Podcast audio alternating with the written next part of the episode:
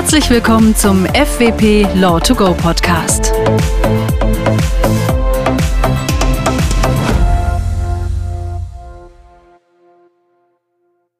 Eine nunmehr in Kraft getretene Gesamtreform des Exekutionsrechts soll nicht mehr zeitgemäße Regelungen in der 100 Jahre alten Exekutionsordnung beheben und Gläubigern die Eintreibung von Forderungen erleichtern.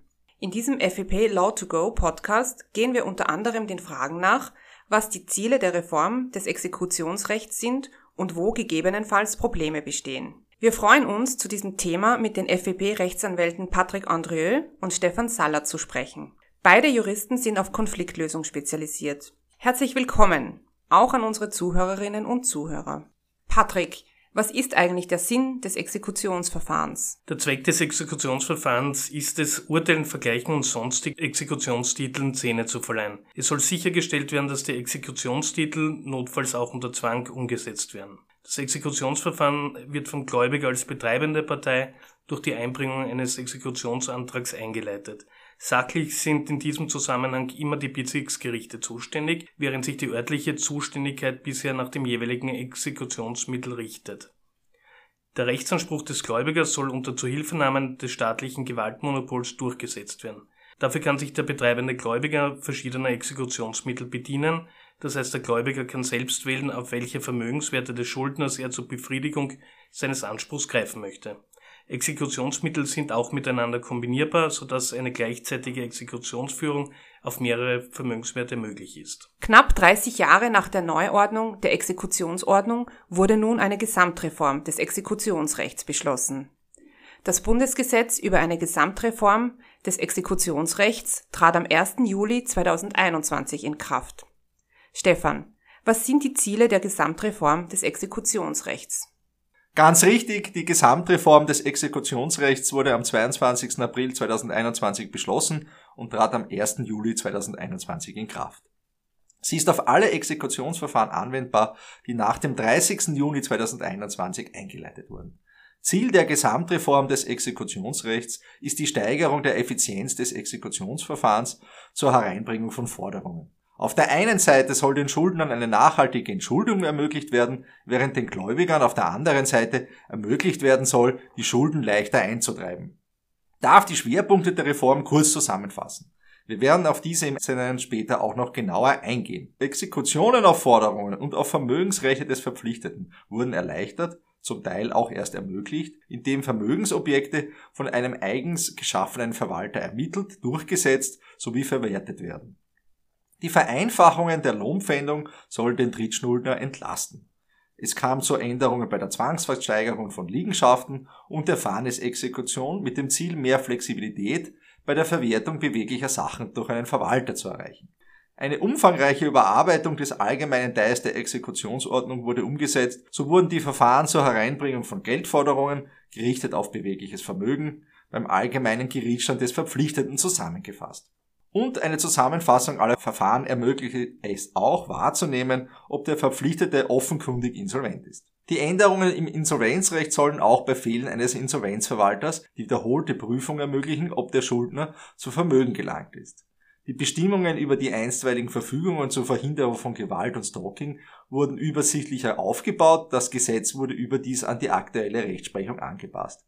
So wurde nun zum Beispiel die alte Rechtsprechung, in der das Wort Exekution noch mit C geschrieben wurde, an die aktuelle Rechtsprechung angepasst und das Wort Exekution wird nun mit K geschrieben. Schließlich wurden die Bestimmungen der Anfechtungsordnung und des Vollzugsgebührengesetzes auch in die Exekutionsordnung eingearbeitet. Danke, Stefan, für diesen interessanten Überblick über die Schwerpunkte der Reform.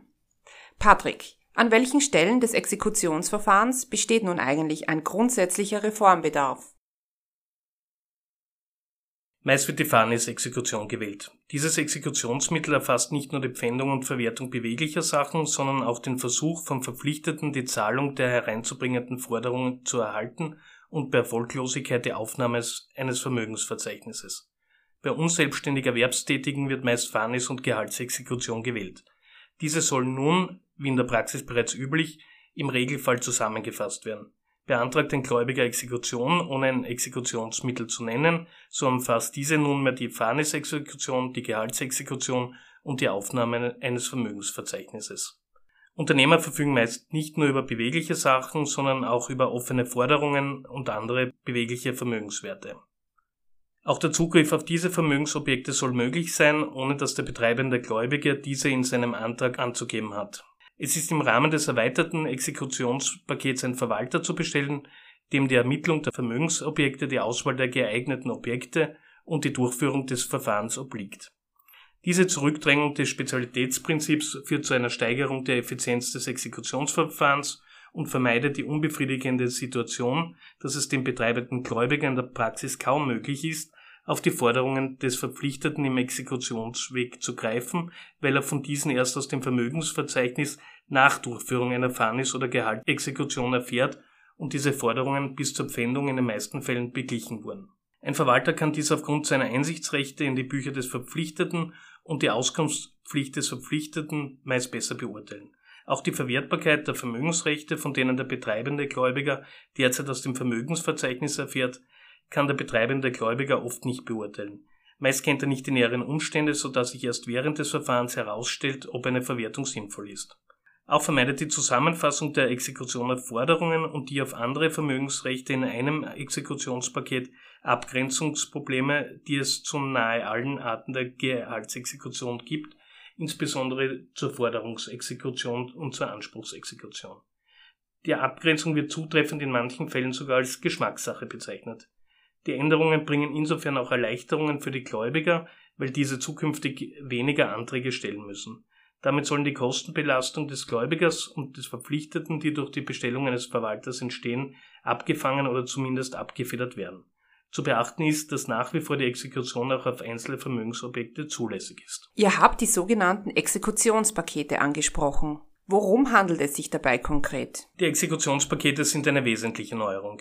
Nach dem neuen Recht umfasst der Antrag eines Gläubigers auf Exekution, ohne dass dieser dabei ein spezielles Exekutionsmittel nennt, die Fahrnisexekution, die Gehaltsexekution und die Aufnahme eines Vermögensverzeichnisses. Die Führung der Exekution auf bloß einzelne Vermögensobjekte wird hierbei jedoch auch nicht ausgeschlossen. Hierbei handelt es sich um das einfache Exekutionspaket. Es soll insbesondere unvertretenen Gläubigern ermöglichen, erfolgreiche Exekutionsanträge zu stellen. Der Gläubiger hat jedoch auch die Möglichkeit, ein erweitertes Exekutionspaket zu beantragen. Das erweiterte Exekutionspaket schließt grundsätzlich alle Arten der Exekution auf das bewegliche Vermögen, die Aufnahme eines Vermögensverzeichnisses und die Durchsetzung von Anfechtungsansprüchen ein. Außerdem ist auch der bereits erwähnte Verwalter zu bestellen, dem die Ermittlung von Vermögensobjekten, die Auswahl geeigneter Objekte und die Durchführung der Verwertung obliegt. Der Verwalter kann aufgrund seiner Einsichtsrechte in die Bücher des Verpflichteten und der Auskunftspflicht des Verpflichteten meist besser beurteilen, welche Vermögenswerte am besten verwertbar scheinen. Es ist im Zusammenhang mit den Exekutionspaketen zu beachten, dass Exekutionen auf das unbewegliche Vermögen wegen deren Besonderheiten nicht von den Exekutionspaketen erfasst werden. Wie sieht es nun mit Neuerungen bei den verschiedenen Exekutionsmitteln aus? Lass mich zunächst auf die Neuerungen im Bereich der Fahrnis- und Forderungsexekution eingehen. Nach dem Vorbild der Fahrnisexekution soll auch die Exekution auf Forderungen, wenn der Gläubiger nicht auf individuelle Forderungen greifen will, bis zur Befriedigung des Gläubigers fortgeführt werden. Dieser Ansatz wird auch bei der Forderungsexekution auf Bezüge gewählt. Die Exekution bei einem vom Dachverband der Sozialversicherungsträger zu erhebenden Drittschuldner ist auch bei Wechsel des Drittschuldners bis zur Befriedigung des betreibenden Gläubigers fortzuführen. Ein von Arbeitgebern häufig beklagter Mangel waren die Gehaltsexekutionsverfahren. Es wurde in der Vergangenheit häufig kritisiert, dass Beschlüsse des Gerichts über die Zusammenrechnung der Bezüge, die Erhöhung und Verminderung des Existenzminimums nur auf das Verfahren wirken, in dem der Antrag gestellt und bewilligt wurde. Dadurch entstand, wenn mehrere Exekutionsverfahren gegen einen Verpflichteten anhängig sind, eine für Drittschuldner schwer verständliche Rechtslage. Die Zusammenfassung aller Verfahren bei einem Gericht ermöglicht es nun, dass die Entscheidung für alle Exekutionsverfahren des Verpflichteten wirken. Ebenso kommt es durch die Novelle zu Neuerungen im Bereich der Exekution auf andere Vermögensrechte. So ist es ein weiteres Ziel der Novelle, die Vereinfachung und effizientere Gestaltung des Abschnitts über die Exekution auf andere Vermögensrechte umzusetzen. Diese wird nämlich Hauptinhalt des erweiterten Exekutionspakets sein. Die Exekution auf andere Vermögensrechte ist derzeit eher schwerfällig.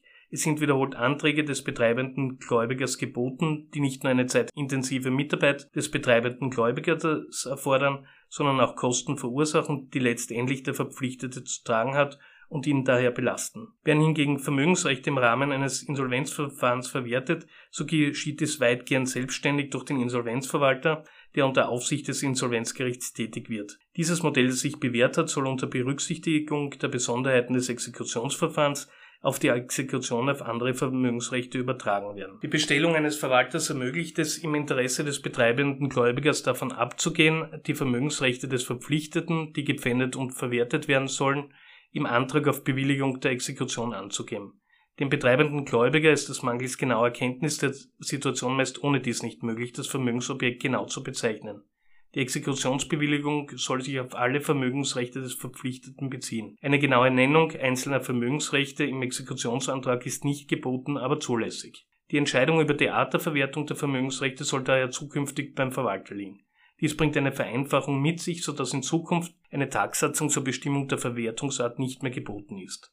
Weiterhin ist eine Exekution auf Forderungen und Vermögensrechte ohne Bestellung eines Verwalters möglich, wenn der Gläubiger dieses Exekutionsobjekte im Antrag angibt. Die Paketlösung hat schließlich auch eine Neuregelung der Zuständigkeit erfordert, die nun grundsätzlich beim allgemeinen Gerichtsstand des Verpflichteten konzentriert wird. Stefan, wie sieht das Verhältnis zwischen Exekutionsverfahren und Insolvenzverfahren aus? Die allgemeine Wirkung der Entscheidungen über die Feststellung des Existenzminimums im Exekutionsverfahren ermöglicht es, dass diese Entscheidungen nun auch bei Eröffnung eines Insolvenzverfahrens wirken. Auch im Insolvenzverfahren verbleibt dem Verpflichteten nun der unpfändbare Teil des Bezugs, der pfändbare Teil fällt in die Insolvenzmasse. Die diesbezüglichen Beschlüsse sind derzeit im Insolvenzverfahren neu zu treffen. Dies ist nun weggefallen. Zur Verfahrensvereinfachung wird die Weitergeltung der Entscheidungen aus dem Exekutionsverfahren über das Existenzminimum vorgesehen. Überdies ermöglicht die Zusammenfassung aller Verfahren beim allgemeinen Gerichtsstand des Verpflichteten festzustellen, ob der Verpflichtete möglicherweise insolvent ist. Bei Zahlungsunfähigkeit sollen die Forderungen in einem Insolvenzverfahren hereingebracht werden. Es ist jedenfalls zweckmäßig, dass in Fällen, in welchen eindeutig die Voraussetzungen für die Eröffnung eines Insolvenzverfahrens gegeben sind, das Exekutionsverfahren abgebrochen wird. Es obliegt dann den Gläubigern, einen Antrag auf Eröffnung eines Insolvenzverfahrens zu stellen. Im Insolvenzverfahren soll es wiederholt eine Prüfung geben, ob der Schuldner zu Vermögen gelangt ist. Die Eröffnung des Insolvenzverfahrens bringt für den Schuldner grundsätzlich den Vorteil eines Zinsen- und Kostenstopps mit sich. Welche sonstigen Neuerungen bringt die Gesamtreform des Exekutionsrechts mit sich, Patrick? Zum Thema Gewaltschutz und häusliche Gewalt sollen außerdem Bestimmungen zur einstweiligen Verfügung, die im Zusammenhang mit der Corona-Pandemie erlassen wurden und sich den Erläuterungen zur folgender Praxis bewährt haben, in den Regelbetrieb übergeführt werden. Die Reform wird damit auch zum Anlass genommen, ohne inhaltliche Änderung die Bestimmungen über die einstweiligen Verfügungen zum Schutz vor Gewalt und Stalking in ihrem Aufbau übersichtlicher zu gestalten, weil die häufigen Änderungen auf diesem Gebiet eine ansteigende Anzahl der Verweise und damit eine unübersichtliche Gesetzeslage mit sich gebracht hat. Stefan, was sind eigentlich die Kritikpunkte der Reform? Beziehungsweise, wo hätte man etwas besser machen können? In der Literatur wird vereinzelt kritisiert, dass bei der Gesamtreform mit keinem Wort auf sogenannte virtuelle Assets, also insbesondere auf Kryptowährungen, also Bitcoin zum Beispiel, eingegangen wird. Zu bedenken ist nämlich, dass es sich auch dabei um Vermögensrechte handelt, welche in der Zukunft möglicherweise an Bedeutung gewinnen könnten. Auch wenn sich der Hype der letzten Monate um die Kryptowährungen derzeit wieder ein wenig normalisiert. Die Reform hätte durchaus die Chance geboten, dass der Gesetzgeber auch die Exekution auf Kryptowährungen als Möglichkeit explizit in Betracht zieht und dafür ausdrückliche Regelungen trifft. Für den Zugriff auf virtuelle Währungen bedarf es regelmäßig eines Zugangscodes, ohne dessen Kenntnis auf die Kryptowährung womöglich nicht zugegriffen werden kann. In der Regel bedarf es daher der Mitwirkung des Verpflichteten durch Bekanntgabe seines Codes, um die virtuelle Währung verwerten zu können. Diese Wirkung kann als unvertretbare Handlung grundsätzlich nur gemäß 354 EU exekutiert werden. Vielen Dank an Patrick Andrieux und Stefan Salat für diesen praxisrelevanten Dialog, sowie die Insights über die wichtigsten Neuerungen zur beschlossenen Gesamtreform des Exekutionsrechts. Und an Sie, liebes Publikum, fürs Zuhören. Laufend aktualisierte Infos auch zum Thema Gesamtreform des Exekutionsrechts gibt es auf der Homepage von FWP unter www.fwp.at. Wir freuen uns schon auf Updates zu diesem spannenden Thema und hoffen, Sie sind auch beim nächsten FWP Law to Go Podcast wieder dabei. Auf Wiederhören und bis bald.